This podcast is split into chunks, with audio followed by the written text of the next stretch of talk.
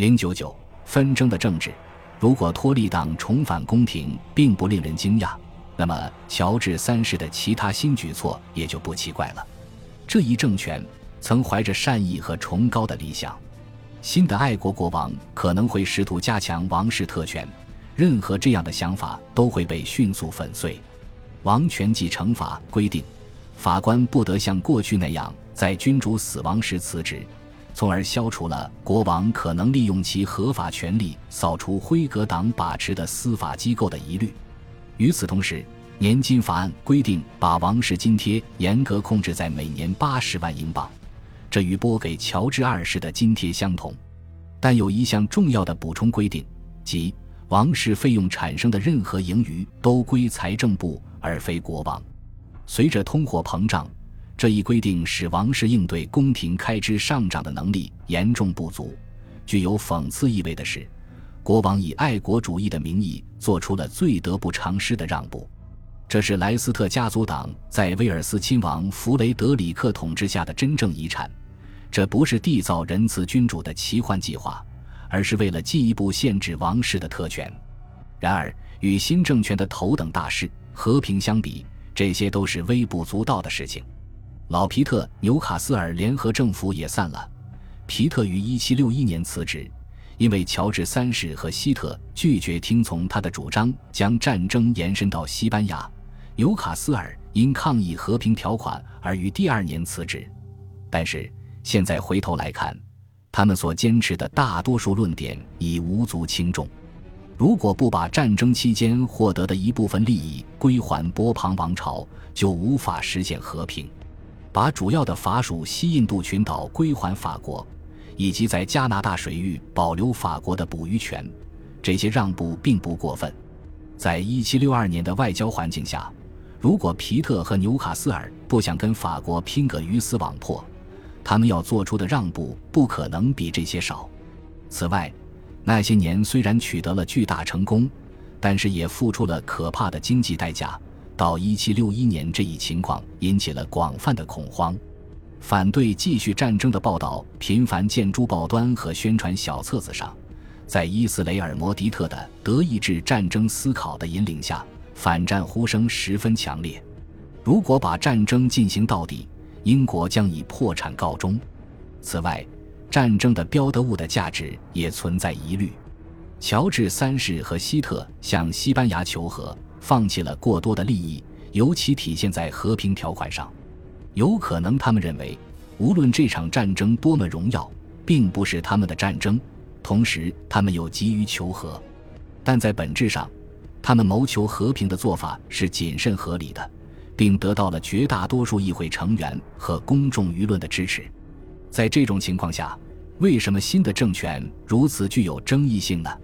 或许主要是因为。新政府的掌权者在其无害的活动中夹杂着对旧政权的一定程度的个人恩怨，而这必然会产生麻烦。乔治三世的前私人教师希特勋爵被选中来推行他的各项改革。希特是一位热爱知识的苏格兰贵族，但缺乏经验和技巧。为了让年轻的国王能够胜任君主的职责，希特给予的大部分指导都天真幼稚而不够圆熟。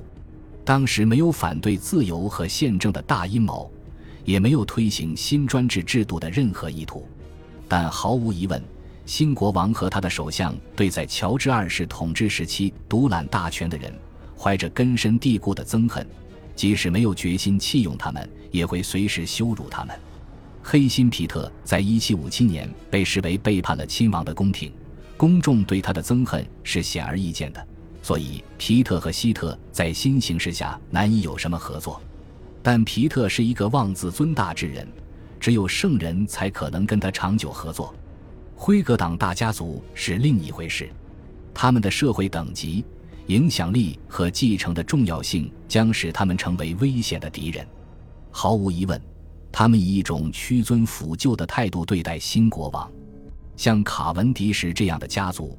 很容易将自己视为拥立国王继位的有功之臣，汉诺威选帝侯至多是他们的首要奖品。纽卡斯尔在执政一生之后，期望他的建议被一位学究似的软弱无能的苏格兰贵族所采纳，这是有情可原的。这位贵族以优美的体态和对植物学家的庇护而著称。简而言之，新政权有充分的理由谨慎行事。最重要的是，要确保新旧政权之间尽可能顺利过渡。这绝不是不可能的。辉格党老集团很清楚，必须满足希特的要求。在没有自己的有号召力的领袖的情况下，他们中的大多数都满足于在新的管理体制下继续效力。一个典型的人物是诺斯勋爵，他本人是纽卡斯尔公爵的堂兄弟，未来的首相。在新政权时期，他是乔治三世宫廷的被动追随者。即使是那些认为自己是新秩序的受害者的老朝臣，也不愿公开反对。哈德威克是辉格党人律师中的元老，也是佩勒姆体系的重臣之一。他也只是为他的朋友寻求个体面职位，并为他的家人谋求继续在宫廷里任职的机会。鉴于这种背景，希特和乔治三世把纽卡斯尔和他的朋友排挤出政府的做法，实在不是明智之举。当他们这样做，并坚持在1762年春天签订了和平条款时，英国政坛表面上一派祥和，但是他们实在是开启了近代英国政治中最持久的敌意之一。如果新计划得以奏效，或许是值得付出一定的代价抛弃旧政治势力的。但是希特年纪轻轻就担任要职，被强大的政敌围攻，于是就任一年就辞职了。其主要目的是以后做议员的身份指导事务，或者更确切地说，从幕后来指导事务。因此，除了对抗老辉格党人的愚蠢之外，他还极不明智地采用阴谋诡计和施压等手段，更激发了他们的敌对情绪。这股反对力量和希特模棱两可的行为，成了二十多年的政治模式。从短期来看，十八世纪六十年代，首相走马灯似的频繁更换，是一个噩梦般的循环。因为乔治三世一直在寻找一位私下里与他意气相投的，并且能够主持议会的首相。在这个过程中，先后试用了罗金厄姆勋爵、皮特和格拉夫顿公爵等辉格党人，但是觉得他们还是不够令人满意。直到一七七零年诺斯勋爵的出现。他才是能够继承沃波尔和佩勒姆衣钵的人。经历了这些曲曲折折、派系分明的政治纷争，希特无足轻重但又具有破坏性的玩弄权术、猜忌辉格党人，以及持续不正当地利用自己的权势，这些都留下了负面的政治遗产。当埃德蒙·伯克发表了关于当前不满的原因之思考，对当时的政治思想进行全面而经典的分析时，正是前述的这些不良影响，是他对新宫廷及其制度进行系统性抨击的基础。这篇思考作为辉格党的权威性文件进入历史，随后许多代人都把它视作记录乔治三世错误行为的有力证据。十八世纪六十年代还存在其他一触即发的因素，继战争之后，接踵而来的是严重的经济衰退。这清楚地表明了工业时代财富分配的不均衡。这一时期发生了一系列暴力性的劳资纠纷，在曼彻斯特和纽卡斯尔等城市中心引发了广泛的骚乱，并有可能演化成政治动乱。即使在乡村，出现了多年的庄稼欠收、价格上涨以及物资严重匮乏。在这种氛围中，约翰·威尔克斯的活动得到了广泛的支持。威尔克斯在历史上被称为一位和蔼可亲的无赖，在某种程度上，这一名声掩盖了他在政治上的精明和足智多谋。时势和机会主义造就了威尔克斯，他所利用的民众的不满，在十年前几乎不会产生什么影响。通用逮捕令允许任意逮捕政治犯，这是汉诺威政府的惯用做法。当威尔克斯的新闻活动促使乔治三世的大臣们动用这种逮捕令时，引起了巨大争议。例如，皮特和纽卡斯尔在他们的时代使用了这种逮捕令，但是随后这种手段被用来对付被排斥的托利党，而不是吵吵嚷嚷的辉格党人，借口是他代表了詹姆士二世党人的威胁。同样的，在1768年，威尔克斯代表米德尔塞克斯郡准备参加议会。但发现自己被剥夺了下议院的席位，这种情况有不少先例。而且他被排除在外也有充分的法律依据。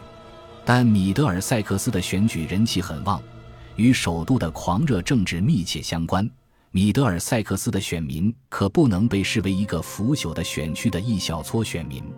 三年后，威尔克斯和他的朋友们抨击下议院不允许公开报道议会辩论，他们攻击的是这个立法机构古老且谨慎守卫的特权。但是在新潮流下，守卫这一特权是不切实际的。拥护威尔克斯的激进分子通常是小商人、手工业者和工匠，他们代表了中下阶层中最核心、最直言不讳、最有力量的部分。当他们把不满带到乡村时，他们不仅得到了对选民权利受到威胁感到担忧的地方绅士的支持，而且还得到了全国各地城镇中下阶层的支持。虽然中产阶级是竞选活动的关键因素。但是他们没有统一的政治立场，抗议不一定是他们首选的政治手段，但他们参加威尔克斯组织的运动，并在其中所扮演的角色，无可置疑地表明了他们在乔治三世统治时期是一股新生力量。然而，这种重要性中只有一部分是他们努力的结果。在汉诺威王朝初期的政治游戏规则不再适用，无论曾经有过多少成功的先例。觉得这些规则曾对他们有利的那些人，现在认为还是放弃他们更好。老辉格党人极力使宫廷的新思潮合法化，准备使用任何武器报复乔治三世。如果没有统治阶级中德高望重的人物的合作，威尔克斯所煽动的民众动乱，也终究不会产生重大效果。恭喜你又听完三集，欢迎点赞留言。关注主播，主页有更多精彩内容。